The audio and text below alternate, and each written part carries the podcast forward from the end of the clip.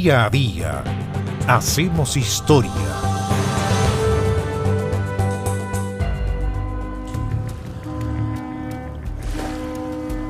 ...3 de noviembre del año 1903. Ese día, Panamá se separó definitivamente de Colombia, lo que desencadenó su proclamación como República de Panamá.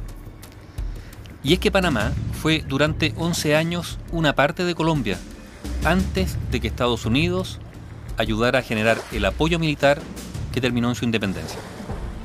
En efecto, esta separación de Panamá de Colombia, además de razones económicas, de abandono a lo que los colombianos sometían al istmo de Panamá, fue decisivo el hecho que los estadounidenses vislumbraran la importante posición geográfica y los deseos además de construir el canal de Panamá, y por eso el apoyo estadounidense fue fundamental.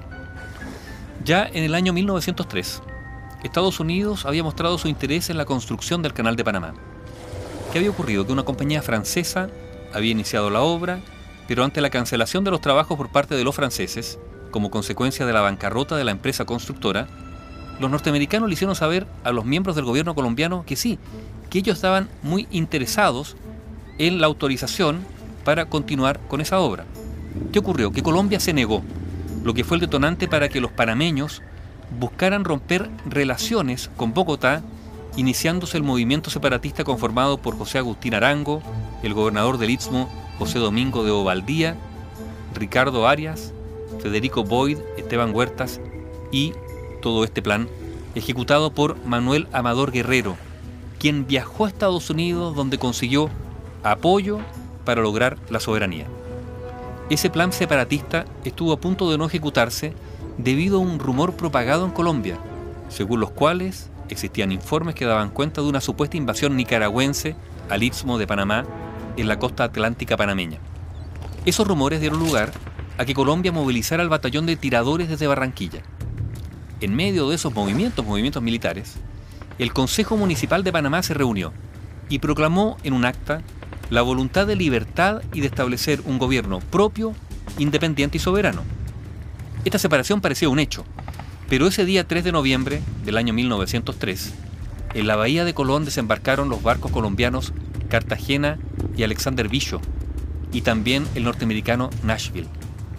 De esos barcos colombianos bajaron 500 hombres armados, con el propósito de dominar el puerto y después desplazarse hacia la capital.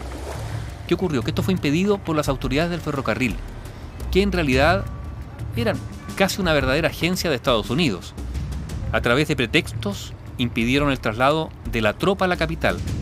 Permitieron sí el traslado de los generales, que apenas llegados a Ciudad de Panamá fueron detenidos. Los 500 soldados colombianos que permanecían en tanto en Colón no aceptaban ser movilizados. Y ante esto se dio un diálogo entre los miembros de la Junta Revolucionaria de Colón para persuadir a esos colombianos de que abandonaran Panamá. Un objetivo que además se logró a través de un incentivo muy importante. El pago, sí, el pago de 8 mil dólares.